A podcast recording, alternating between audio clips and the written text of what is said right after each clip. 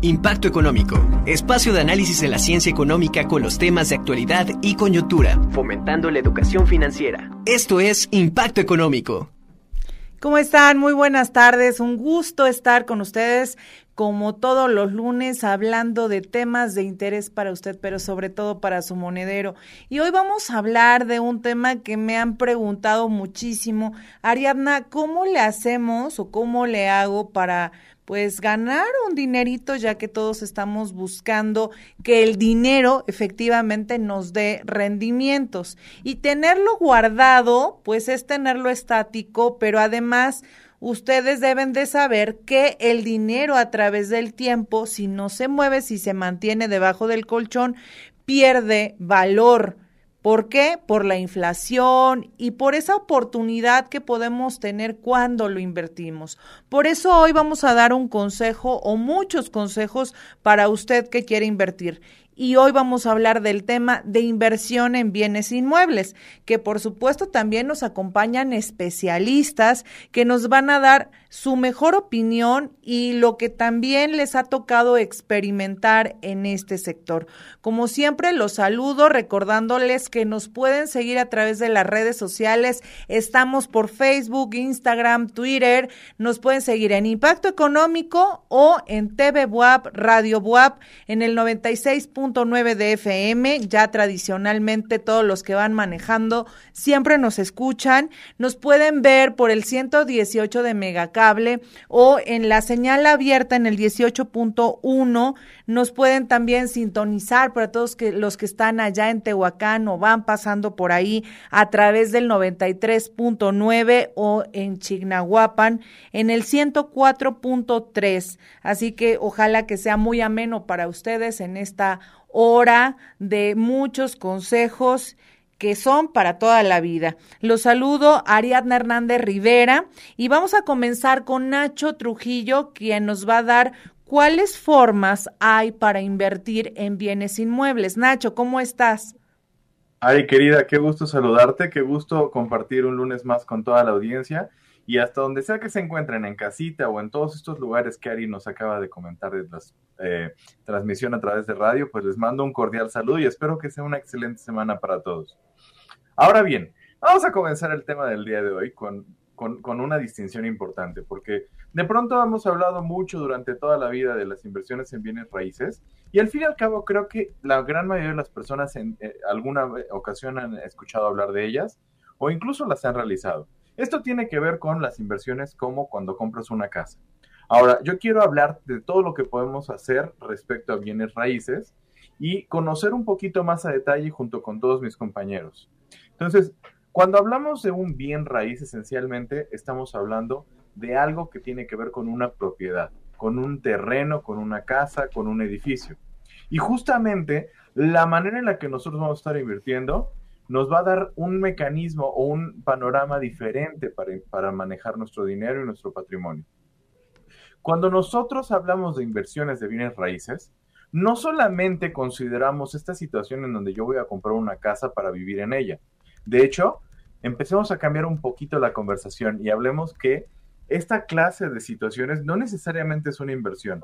Cuando yo estoy utilizando una casa, pues no puedo pensar necesariamente que funcione como una inversión porque yo no la puedo vender fácilmente, dado que la estoy ocupando. Entonces el dinero no va a regresar a mí y por lo tanto no puede ser pensada como tal una inversión. Pero vamos a pensar en lo que sí puede ser una inversión de bienes raíces. Y aquí te voy a hablar de cuatro formas diferentes en las que típicamente se invierten. La primera, que es la más común, es la compra y venta directa. Es decir, yo voy a comprar un, un bien inmueble y este en algún momento esperaré que el precio suba. Esto no siempre va a ocurrir así, pero bueno, pensemos que el precio el día de mañana sea más caro y entonces lo venda a un precio más alto. Esta es la compra-venta directa y es la forma, digámosle, como más simple para poder hacer una inversión en bienes inmuebles. Lo mismo funcionaría con cualquier otra clase de bien. El chiste de los bienes inmuebles es que pues es de alguna forma más costoso, pero pues también las ganancias pueden ser más interesantes.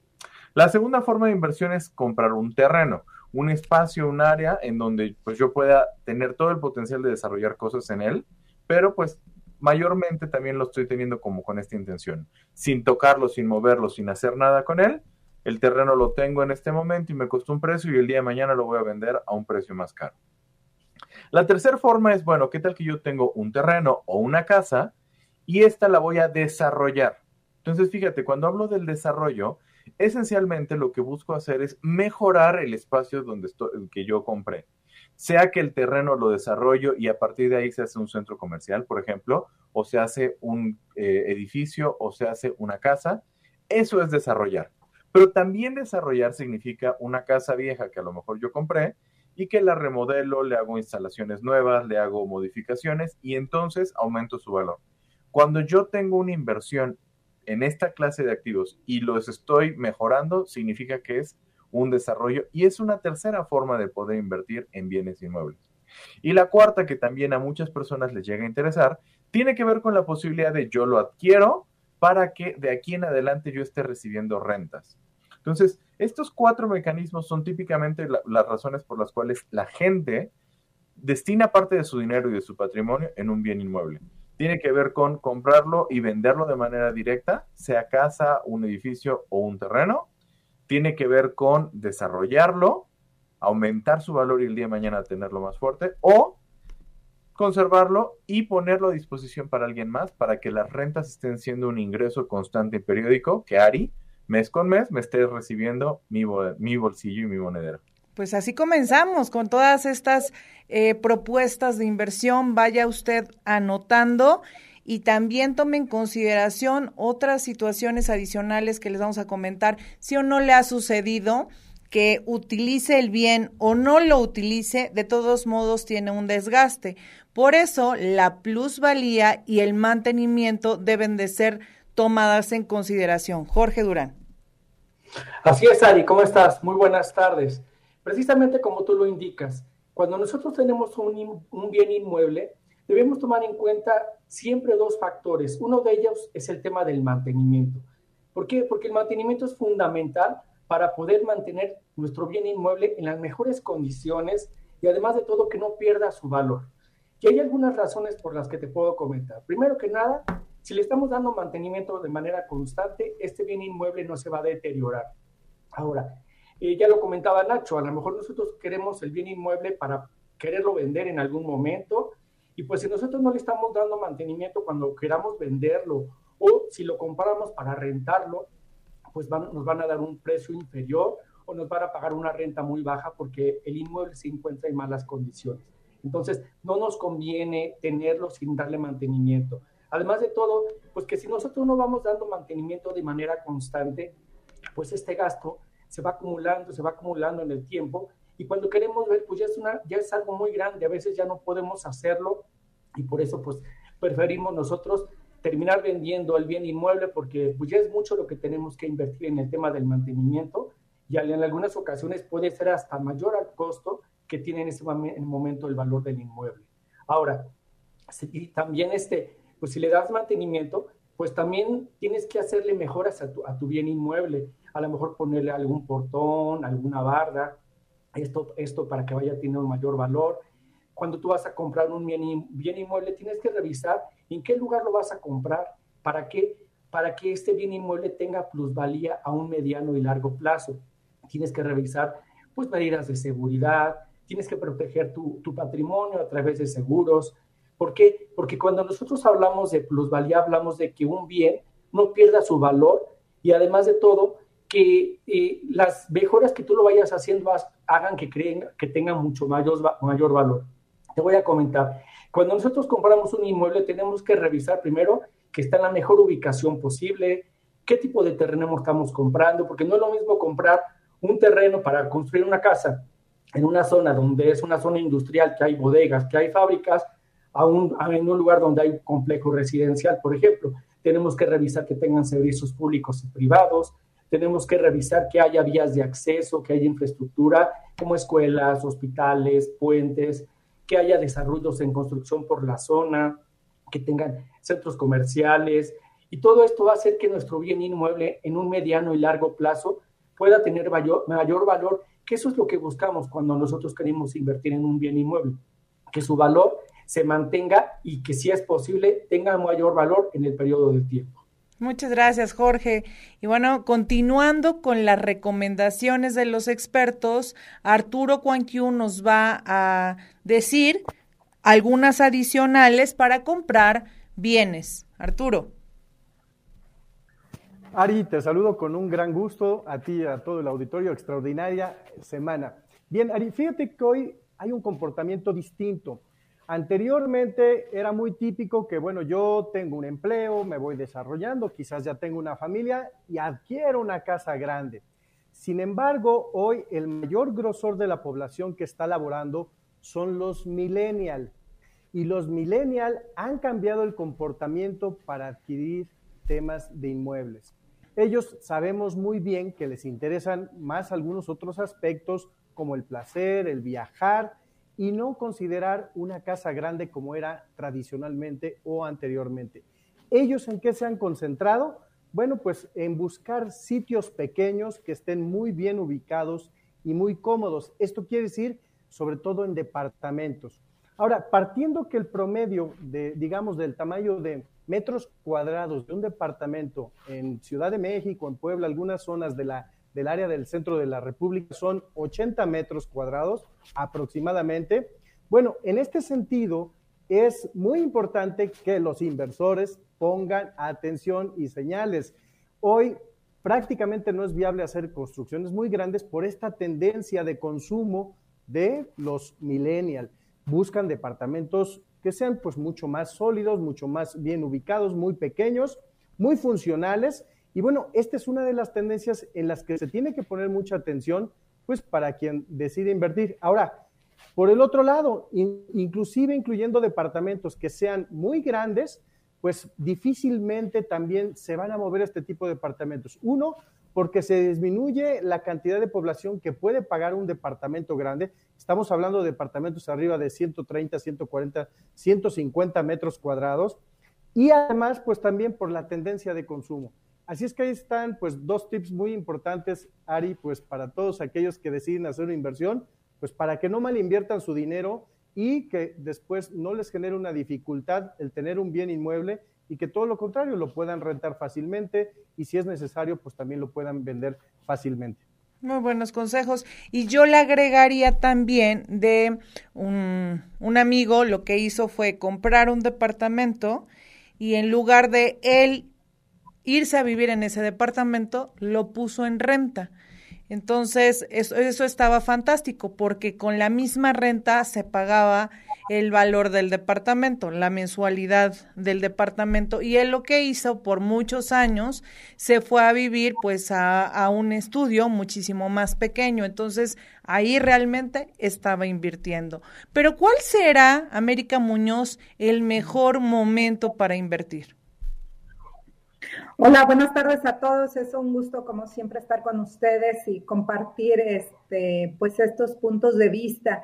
Pues mira, el, yo creo que siempre es un muy buen momento para invertir en, en bienes inmuebles o en bienes raíces, porque es una parte o una forma segura de que tu dinero tenga un incremento en vez de disminuir digo, este, si pones a trabajar tu dinero en bienes inmuebles, estás protegiendo tu dinero de la inflación, sobre todo en tiempos de crisis económicas, tu dinero está protegido porque siempre va a la alza. También, este, por ejemplo, si ahorita estás buscando comprar un bien inmueble, un bien inmueble es muy buen momento porque ahorita este, los bancos o las financieras están bajando sus tasas de interés, entonces es muy buen momento para adquirir un buen crédito y que tus intereses pues estén también este, muy accesibles y eso va a indicar que tu propiedad pues te va a salir más barata al plazo del tiempo. También es una forma no eh, podría decirles que inviertan todo su dinero, pero sí es una forma de diversificar una parte, ya sea para complementar su retiro, para algún proyecto futuro, para, este, como decían, vivir de, de las rentas en un futuro, pero también es muy importante lo que comentaba Jorge. Primero, si voy a invertir en un bien inmueble, hacer una investigación previa y pensar, definir bien para qué lo quiero, si lo quiero para habitar, lo quiero para rentar, quiero comprar un terreno para posteriormente construir o simplemente rentarlo como terreno o posteriormente vender y nada más este, generar esa ganancia. Este, sí es muy importante también investigar la plusvalía que tiene, si lo quiero para vivir, si lo quiero para pensar como comentar puro, que, sea algo pues que sí eh, pues pueda ser rentable y también este pues proteger nuestro patrimonio es muy importante. Además que hacer esta investigación previa, acercarnos con especialistas que nos den el mejor consejo. Oye, y bueno, todas estas cosas son muy interesantes porque también ahora, tú hablabas de, de las crisis, ¿no? Eh, hay tantas formas ya de invertir también en bienes raíces. Ahorita se me, se me ocurría algunas que ya han cambiado y que le han introducido la tecnología. Y ahora dices, bueno, vivir de las rentas, eso está fantástico, pero con la introducción, por ejemplo, de la tecnología financiera, desde 500 pesos puedes estar invirtiendo y te está dando un rendimiento. Por eso la gente se nos ha acercado y nos ha preguntado entre la tecnología financiera y los fondos de inversión. Nacho Trujillo, ¿qué nos puedes decir al respecto sobre los bienes inmuebles? Justamente, Ari, y creo que esta es una tendencia que cada vez se va abriendo, que la gente, independientemente de si somos como tus amigos millonarios que tienen para rentar casas y dárselas a, las demás personas, eh, o no, podamos hacer inversiones. Y es que, fíjense, ya el día de hoy es muy posible seguir invirtiendo en bienes raíces sin la necesidad de, pues que lo haga de esta forma, como lo hemos platicado, ¿no? O sea, en donde yo tenga el dinero suficiente para comprar una casa y que aparte de todo, este, este, este dinero y esta casa la pueda poner a disposición de alguien más. La realidad es que la gran mayoría de las personas probablemente no tenemos suficiente solvencia o no tenemos suficiente dinero en exceso como para poder manejar una inversión de este tamaño. Pero eso no quiere decir que no podamos invertir en bienes raíces. De hecho, ya hoy por hoy existen alternativas en donde tú puedas estar invirtiendo de esta misma forma, comprando edificios, comprando casas, comprando terrenos, para que estos se pongan a trabajar, se pongan a producir, estos terrenos eh, se desarrollen y que aumenten su valor y el día de mañana se le vendan a alguien más. Tú lo puedes hacer incluso, como lo bien dijo Ari, con 500 pesos. Esto se hace a través de los fondos de inversión que están especializados en bienes raíces. Entonces, esto funciona así. Es como si fuera una especie de vaquita en donde, pues muchas personas que tenemos poco recurso, lo que vamos a hacer es juntar ese recurso y manejarnos como si fuéramos un gran y poderoso inversionista. Entonces, en este fondo lo que va a ocurrir es que ese dinero se va a invertir en comprar propiedades, en comprar terrenos, en desarrollarlas y se van a poner ya sea para rentar o para revender a un precio más alto y tener ganancias al respecto. Ahora bien, existen muchísimos de estos fondos a lo largo del mundo. De hecho, te cuento, eh, hay varios que alcanzan a tener, por ejemplo, uno de los más grandes del mundo se llama Vanguard Real Estate y tiene una capitalización algo así como cerca de 50 mil millones de dólares. Entonces tiene propiedades por todo el mundo que está manejándose y que están buscando, pues precisamente esto que dijo Jorge, ¿no? La parte de la plusvalía, que estén mejorando, que estén aumentando su valor para que así mi patrimonio esté también mejorando. Y te repito, no tiene que ser una inversión donde tú tengas millones de dólares, no. Desde 500 pesos, desde 100 dólares, estás pudiendo tú entrar a este mercado y formar parte de la gente que está ganando. Ahora, hay muchísimas alternativas y así como los objetivos de inversión son varios, también los fondos de inversión van a reflejar estos eh, objetivos. Hay algunos que tienen que ver con buscar propiedades interesantes que aumenten su valor y después se puedan vender más alto. Hay otros cuyo interés es esencialmente la parte de las rentas, en donde pues a lo mejor se va a obtener edificios de departamentos que se puedan poner a rentar y las rentas se le van a repartir a todos los inversionistas. Entonces esto se vuelve interesante porque puedes tener de diferentes mundos, puedes tener fondos de inversión que te den ganancia porque cada vez valen más y más y más dinero, o puedes tener fondos de inversión que te estén dando ganancia periódica mes con mes porque están cobrando rentas y entonces tú estás recibiendo el dinero de esas rentas. Al fin y al cabo, Ari, lo que quiero decir con esto es que ya no es realidad que tengamos que comprar a fuerza una casa o utilizar nuestro crédito en Infonavit o comprar un gran terreno para poder invertir nosotros también en bienes raíces. Cualquier persona, independientemente de su disponibilidad de efectivo, ya hoy por hoy podría estar invirtiendo y ganando igual que lo estaría haciendo cualquier inversionista pues de Wall Street o del, de los más altos ramos. Ahora, yo te puse muchísima atención en la explicación, está todo increíble, pero a mí me gustaría que nos compartieras para también a su vez dárselo en las redes sociales a través del Facebook, en cuáles, o sea, específicamente danos, nos das un ejemplo de cuáles fondos de inversión podemos estar utilizando como personas comunes de a pie que dices, oye, pues yo tengo esos eh, 100 dólares o como yo les decía, esos 500 pesos, por ejemplo, yo, eh, ¿en cuál, cuál recomiendo para invertir en este que es triple W, que también se los voy a compartir ahorita por las redes sociales, brick.com, y ahí puedes invertir desde 500 pesos y te da buenos rendimientos que van, pueden ir dependiendo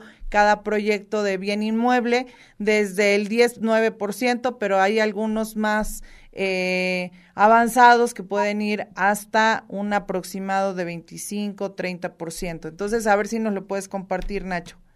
Así es, Ari. Lo, lo, lo que yo les quiero decir a la gente es que nada de lo que te digamos aquí en el programa es una recomendación de inversión. Nadie, ni Ari, ni yo, ni nadie de mis compañeros está diciendo, ve y pon tu dinero y hazlo así. ¿no? Acércate a una inversión, a un asesor que te vaya a dar recomendaciones muy puntuales para ti y a partir de ahí ya decides. ¿Sale? Pero bueno, eh, la recomendación que sí te daría es asegúrate que el, esto lo tienes que hacer a través de un intermediario. Existen muchísimos. Ameritrade, GBM Home Broker, el que acaba de mencionar Ari. Entonces, lo que sí te pediría es que revises que esté regulado por Comisión Nacional Bancaria y Valores para que tú tengas una mayor tranquilidad de que tu dinero está protegido. Y a partir de ahí sería cosa de empezar a buscar dentro del el múltiple panorama de alternativas cuál es la que te interesa. ¿sí? Ahorita yo te mencioné, por ejemplo, este, Vanguard, que es de los más famosos y más grandes del mundo. Pero también existen otros que, eh, por ejemplo, hay, hay Diversified Real Estate, que tiene que ver con meterse en diferentes alternativas, o algunos otros que tienen que ver con dividendos. Entonces, aquí la cuestión sería buscar específicamente lo que necesitas y para ello acércate tu asesor de inversiones. Muchas gracias, Nacho, y coincido con eso. O sea, todo lo que decimos acá es una sugerencia para que obviamente tú te informes y con base en ello puedas tomar una decisión más acertada con menores riesgos, porque al final esa es parte de la educación financiera, que nosotros podamos tomar decisiones que nos beneficien económicamente considerando todos los riesgos potenciales en el mercado. Y bueno, ya para cerrar este bloque vamos con Jorge Durán, que nos va a platicar sobre cómo funciona el crédito Infonavit. Jorge, no te escuchamos. Jorge. ¿Ya me escuchas? Sí, adelante. Ah, efectivamente, Ari, como, como lo comentas, este, mira, los créditos Infonavit son una de las alternativas más que tenemos para poder adquirir un, un bien, un bien, este, un bien inmueble. En este caso, quiero hacer una comparación de lo que son los créditos Infonavit versus los créditos bancarios. Hoy en día, eh, los créditos Infonavit de Fobiste eh, tienen, tienen muchas desventajas y también tienen muchas ventajas. Alguna de las ventajas que tenemos es que hoy ya cambió la manera de poder calificar a la gente. Hace algunos años tenías, requerías de 116 puntos para que te pudieran calificar y esos puntos se hacían a través de tu edad, tu salario, los años de trabajo, la subcuenta de vivienda. Hoy en día, eh, adicionalmente a todo esto que te comento, ya cambió la manera de, precalificar. Hoy en día requieres 1080 puntos. Y esto quiere decir que no es que hayan aumentado muchos requisitos, simplemente se modificaron las condiciones de crédito. Hoy, hoy en día, desde seis, desde que tienes ya seis meses en tu trabajo, ya puedes tener la opción de poder solicitar un crédito. Pero algunas de las desventajas que tenemos es que ya revisan tu buro de crédito. Es decir, que si tú tienes un mal historial crediticio, va a ser muy complicado que puedas tener un acceso a un crédito Infonavit o si es que lo tienes, va a disminuir tu capacidad de crédito de un 20 a un 30%. Además de todo, eh, para poder calificarte este, hoy en día el Infonavit, ya también tiene que ver mucho el tipo de empresa en la que tú estás trabajando, que sea una empresa solvente, que está pagando sus cuotas obrero patronales de Infonavit, que sea una, este, empresa que paga bien sus impuestos. Y también esto va, va a calificar dentro de esos 1080 puntos de más o menos de 400 a 500 puntos. Entonces, si nos damos cuenta, pues esto puede mermar mucho si es que nosotros estamos en una empresa, pues esas empresas que son como un outsourcing o empresas que no están trabajando bien en la legalidad. Eh, la tasa de interés que maneja en este momento Infonavit es del 12%. Podemos adquirir este, utilizar créditos para comprar casa nueva, casa usada, para construir en un terreno propio. Y esto puede ser a través de un crédito tradicional, un crédito Cofinavit que está a través de un banco y el Infonavit, un apoyo Infonavit, pues que es un, eh, un, un tipo de crédito donde la subcuenta de vivienda queda en garantía para que en caso de pérdida de empleo, pues tú tengas que pagar este, más bien el banco podría tomar esa su cuenta de vivienda para ir pagando los pagos posteriores de la renta. Son muchas maneras. La otra alternativa que tenemos, pues es el tema de los bancos. Hoy en día puede ser una mejor alternativa que Infonavit.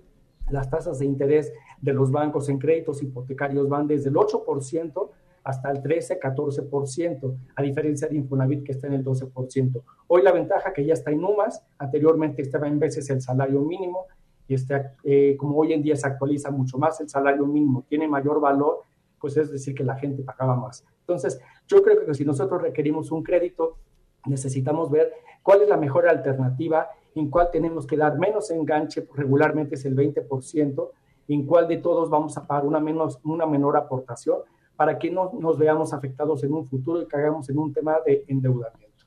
Muchísimas gracias, Jorge Durán.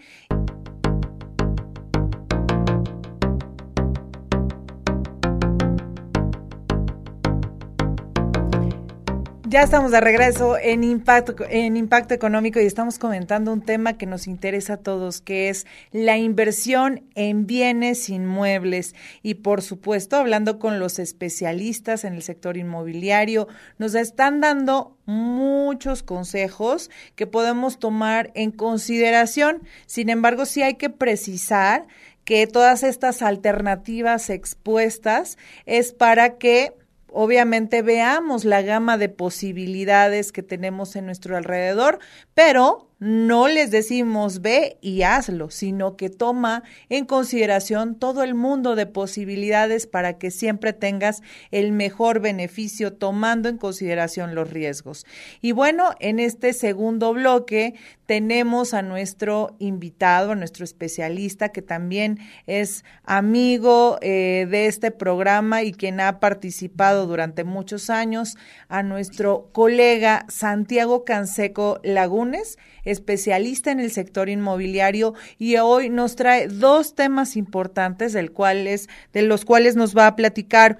Uno, sobre todos aquellos fraudes inmobiliarios que Wow, ¿cómo los detectamos? ¿Cómo son? ¿Cuáles son nuestros derechos? ¿A quién recurro? Y el otro tema del cual nos va a hablar es sobre la nueva norma 246 que tiene que ver con el sector inmobiliario. Santiago, ¿cómo estás? Muy buenas tardes, te saludo con mucho afecto. ¿Qué tal, Ari? Muy feliz de volver a estar aquí compartiendo un auditorio con las personas que nos están escuchando. Y como bien mencionan y mencionan mis compañeros, eh, la inversión en bienes raíces es una de las más rentables que puedes hacer. Sin embargo, también es una industria en la que se cometen varios fraudes o varias estafas que según la Asociación Mexicana de Profesionales Inmobiliarios pueden ascender a más de 600 millones de pesos al año. Entonces hay que tener un especial cuidado cada vez que vas a hacer una operación dentro del sector inmobiliario y principalmente conociendo cuáles son los modus operandi que se tienen en este tipo de fraudes y cómo es que nosotros podemos detectarlos y qué hacer antes de que podamos hacer una compraventa, ¿no? Entonces, ya sea para que compres un terreno, un departamento, una casa o una preventa, debes tener en cuenta de que eh, siempre debe de haber un contrato de compraventa de por medio y que a partir de la nueva eh, actualización de la norma 247, estos contratos deben de ser registrados ante el registro público y ante un notario para que las condiciones sean favorables tanto para compradores como para vendedores. Pero no solo debes de tener cuidado en eso, sino también debes de tener cuidado, por ejemplo, si te solicitan un pago anticipado antes de hacer la compraventa. Generalmente las inmobiliarias lo que hacen es solicitar este anticipo para que, pues bueno, te puedan apartar la propiedad. Sin embargo, antes de poder eh, involucrar una cantidad monetaria en una operación por el estilo, debes de tener bien en cuenta toda la documentación y el proceso que se debe de seguir para la compraventa, ya que muchas veces sucede que hay falsos anunciantes o personas que se pueden suplantar la identidad, que sucede mucho aquí en México, y al final te están vendiendo eh, gato por liebre, como dice el dicho, ¿no? Entonces, ¿cuáles son estos documentos que tienes que revisar antes de que puedas realizar la compraventa? Pues número uno, que la, la escritura eh, de la propiedad que vas a comprar esté a nombre de la persona que le está vendiendo, porque si no es así, puedes caer en un tema de suplantación de identidad y puedes llegar a perder tu patrimonio. Otra cosa súper importante es solicitar eh, la libertad de gravamen ante el registro público de la propiedad. ¿Esto porque Para saber que la propiedad no tiene ningún adeudo, no tiene ninguna hipoteca o está al corriente en sus pagos del predial y la operación se puede dar de forma exitosa.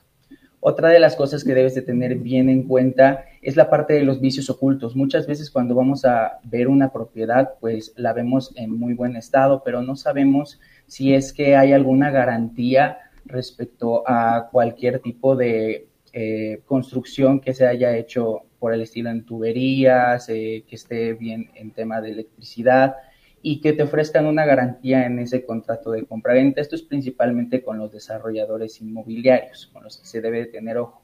Y también en las partes de corretaje entre particulares, pues bueno, la parte de que esa propiedad eh, esté disponible para poder hacer la venta y que no tenga ningún juicio o que no tenga ningún gravamen.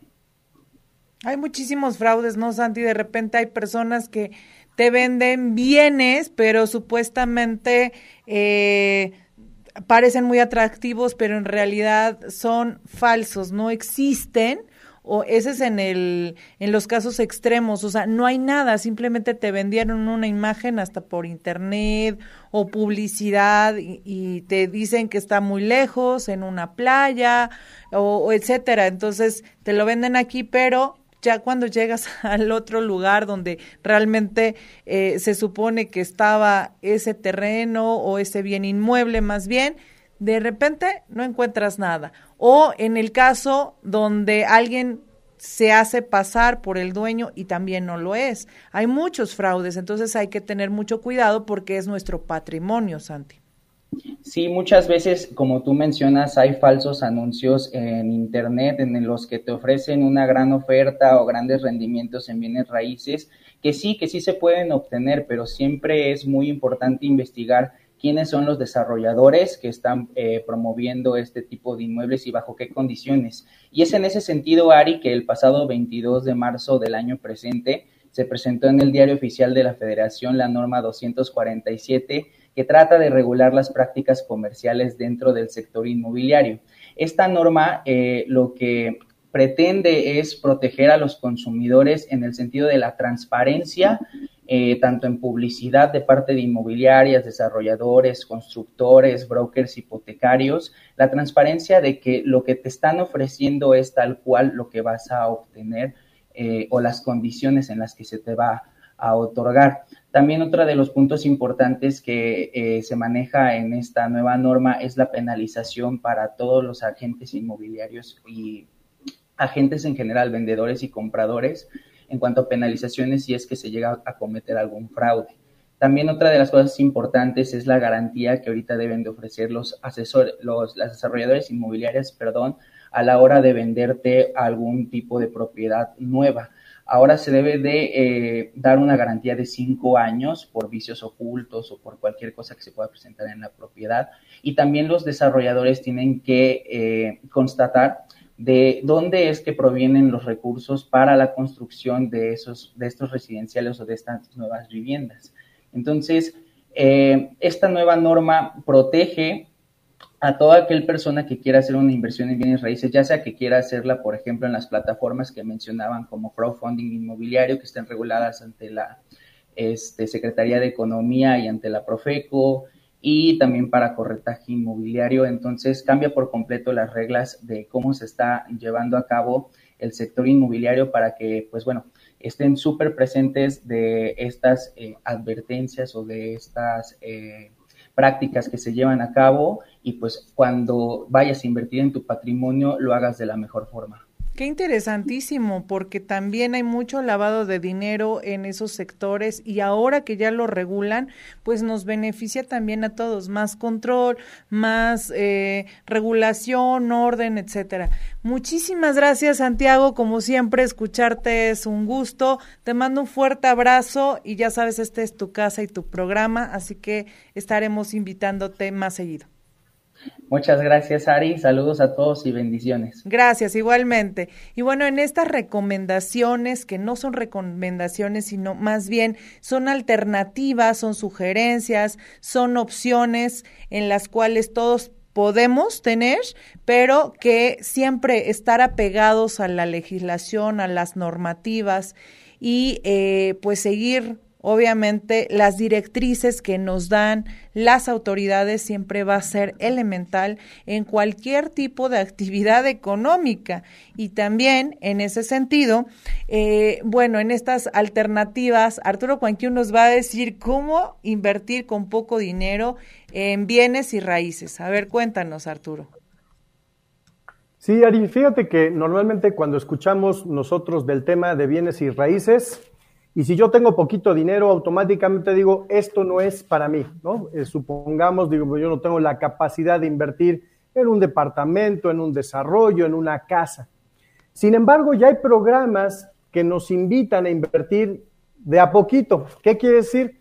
Es un proyecto eh, que se llama 100 ladrillos, así como es hay algunos otros, donde lo que hacen es buscar fondear ¿verdad? Algún determinado desarrollo inmobiliario y a través de la división, digamos, de ladrillos. Ellos le llaman, ladrillos es la división de un monto de dinero. Voy a poner un ejemplo, si un proyecto vale alrededor de 5 millones, pues lo van a dividir esos 5 millones en 100 ladrillos. Y entonces va a haber oportunidad de que 100 personas inviertan 50 mil pesos para poder fundar ese proyecto y que ellos sean parte de ese desarrollo inmobiliario. Entonces me parece una oportunidad importante pues para poder invertir en bienes sin raíces y ya no verlo como imposible si es que no tengo una cantidad muy elevada de dinero, bueno, pues yo puedo estar empezando a invertir de a poquito. Ahora, es interesante porque puedo invertir ya sea para venta o para renta. Entonces, este es un tema interesante. Además, no solo eso, también inclusive buscan fondeo para proyectos que se van a desarrollar o aquellos que ya están desarrollados. Y entonces yo tengo mis ladrillitos y si en algún momento dado ya no los quiero tener, también los puedo poner a la venta. Es decir, ya hice una inversión de a lo mejor dos ladrillos o tres ladrillos, ya ahorita no quiero, quiero recuperar mi dinero. Bueno, pues simple y sencillamente a través de la plataforma y a través de este proyecto que eh, tiene una gran iniciativa para ser fondeados los proyectos a través de a poquito y de inversionistas que, bueno, tienen poquito dinero y dicen, también quiero estar en, en bienes y en muebles, pues lo pueden hacer ya a través de este nuevo sistema o esquema. Muchísimas gracias, Arturo. Y hay otro tema importante, contratos en bienes raíces. América Muñoz, como abogada, nos tienes que decir qué es lo que debemos de seguir para que, eh, por supuesto, no tengamos complicaciones legales posteriormente. Claro que sí, este, pues Santiago ya nos dio un amplio panorama de lo que son las repercusiones legales cuando nosotros no estamos bien protegidos mediante un buen contrato.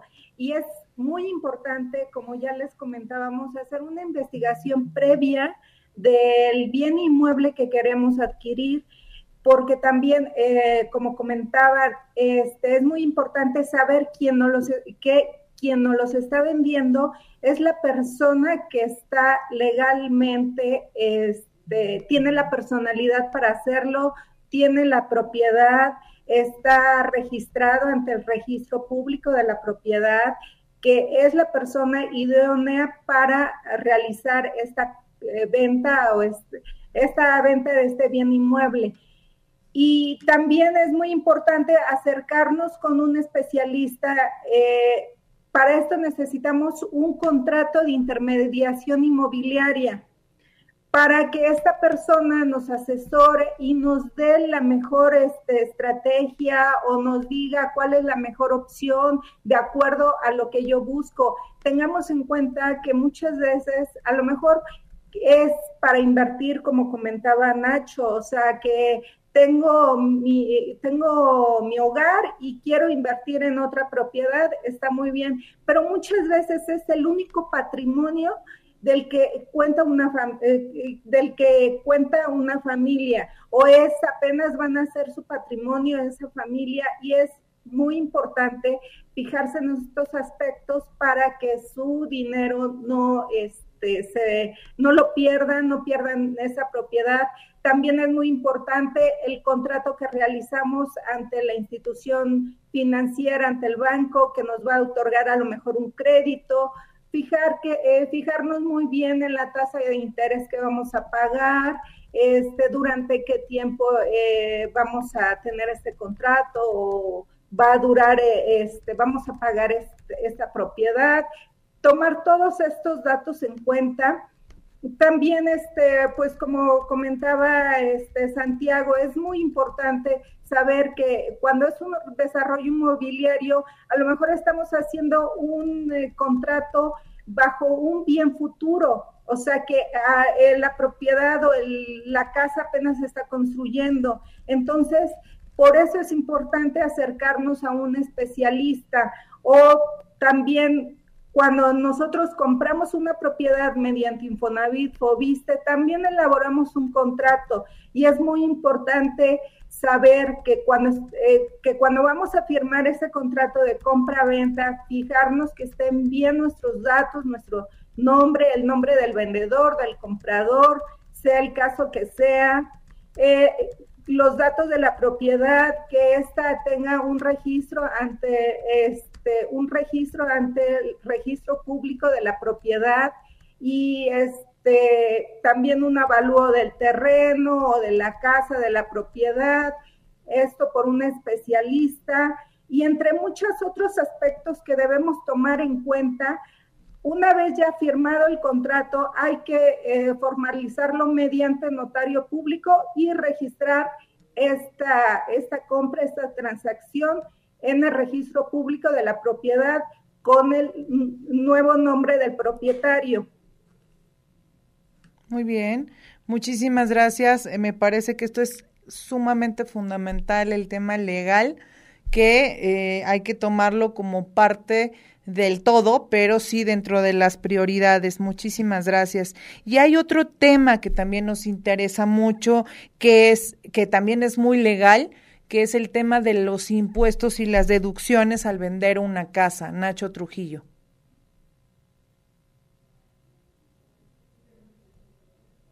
Nacho, no, no te escucho. Algo pasa ahí.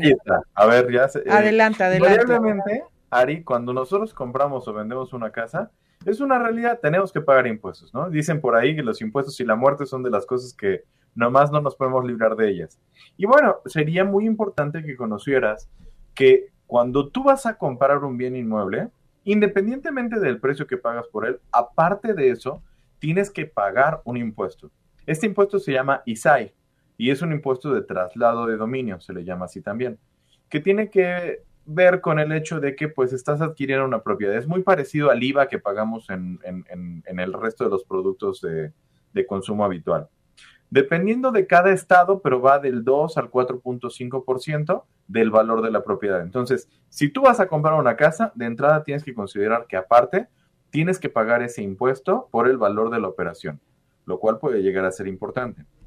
Ahora, si tú vas a vender la casa, el o, el, o el inmueble en general, el impuesto que te va a corresponder es el ISR, el impuesto sobre la renta. ¿Por qué? Porque al fin y al cabo estarías generando ganancias al momento de estar pues realizando la operación. Ganancias que no necesariamente pues van a, van a significar que de todo el dinero de la operación tengas que pagar el ISR, solamente de la utilidad si es que la generas. Entonces aquí hay algunos tips que son importantes, sobre todo para el vendedor. Tome en cuenta lo siguiente. Aquí en México las personas tenemos derecho a que cada tres años podamos vender nuestra casa y estar exentos del pago del ISR.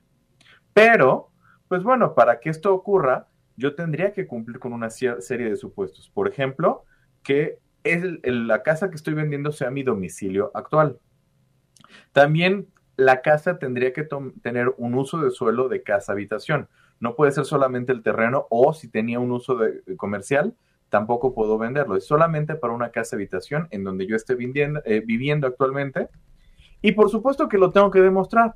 Entonces, por ahí me van a pedir los comprobantes fiscales de cuando compré la casa, me van a pedir comprobantes como de servicios, tipo la electricidad, la telefonía, estados de cuenta bancarias, y todo esto puede ir hasta seis meses de antigüedad. Entonces, teniendo toda esta información, yo podría exentar mi pago del ISR.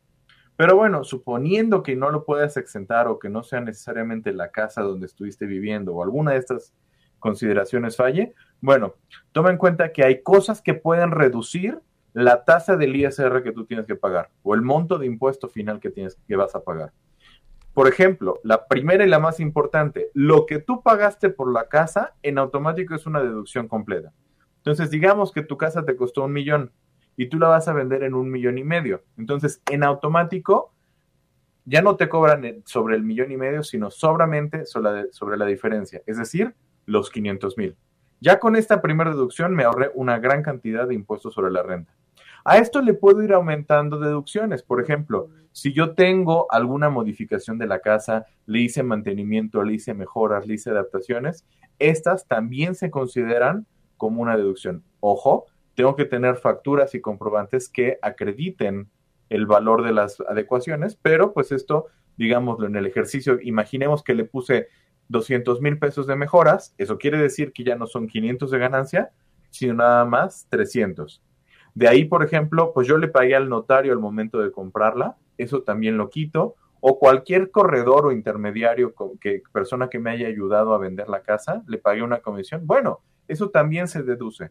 Al fin y al cabo, la invitación es esta, aprovecha estos recursos que te da el mismo gobierno para pagar menos impuestos y utiliza todas las deducciones a tu favor para que si el día de mañana tú vendes una propiedad, pues te quedes con la mayor cantidad de la ganancia que has generado y que pues pagues los impuestos que sean justos y correctos para que al fin y al cabo pues tú tengas también la posibilidad de, ¿por qué no?, adquirir una casa más grande, un bien más grande y entonces esto te permita hacer que tu patrimonio crezca y crezca. Muchas gracias, Nacho.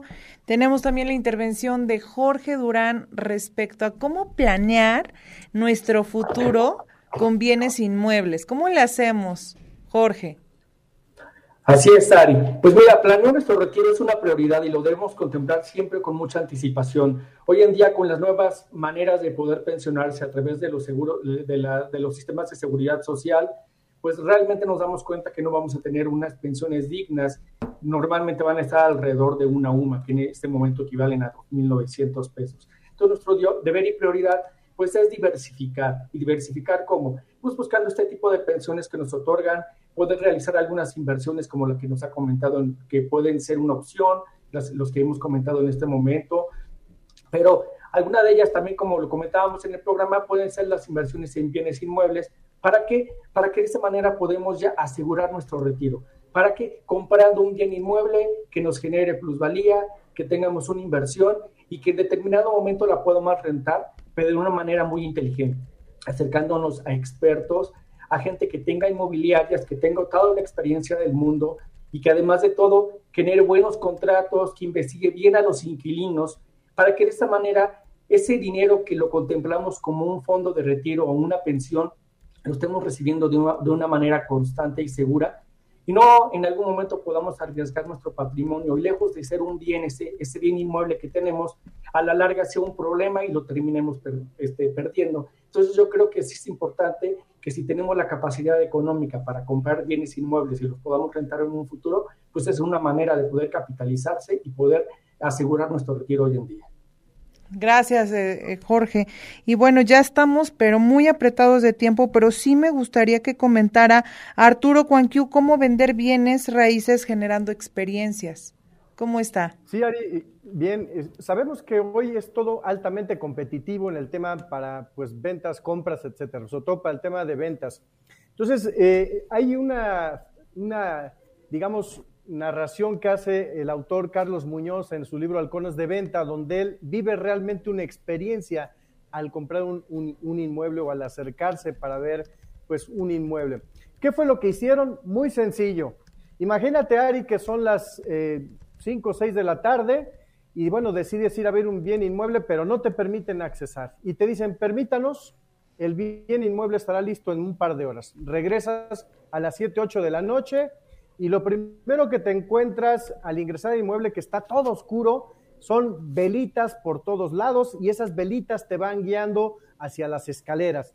Posteriormente te van guiando esas velitas, ves esa ruta de velas hasta una habitación y ahí te recibe una persona para realizar una actividad de yoga donde lo que te dice es que te va a alinear en el plano pues de emociones, de energía, etcétera, para que posterior a eso ya realices la visita a la casa y entonces estés en una energía completamente en equilibrio, pues para que estés relajado y entonces empieces a ver el interés de esta casa. Entonces, me parece que hoy las ventas van más allá de solamente te cito, te muestro, te ofrezco, sino de realmente vivir esta experiencia, ¿no? Una experiencia completamente disruptiva, yo le podría llamar, diferente, donde lo que te hacen es, pues, generar emociones positivas, pero además alinear la energía para relajarte, para estar tranquilo y, bueno, poder ver con una mayor tranquilidad, pues, este bien inmueble que es muy probable que te interese. Bueno, muchas gracias. Bueno, como ustedes se dieron cuenta, el tema es muy amplio, hay muchas cosas que comentar, que decir, que bueno, etcétera. Pero quiero aprovechar para agradecerles a todos los que nos siguen a través de las redes sociales, quienes nos han mandado muchos saludos, comentarios. también hay alguien que le manda una, un saludo a Nacho Trujillo y, y él pregunta sobre cómo, cómo ser un gran inversionista. Entonces, Nachito, a ver si le puedes contestar a través de las redes sociales. Y bueno, a todos los que nos han escrito, les mando también saludos por parte de, todos nosotros. Y no sin antes también comentarles, ya es un, un tema que, que creo que sí nos da tiempo cerrar pero le voy a mandar un fuerte abrazo a la señora más bonita del mundo, a Juanita, que le digo que es mi abuelita, aunque es mi abuelita de amor. Juanita, este año va a cumplir, por cierto, 90 años. Le mando un fuerte abrazo, me está escuchando eh, junto con su hija, la doctora Norma. Les mando un fuerte abrazo por parte del programa. Muchas gracias.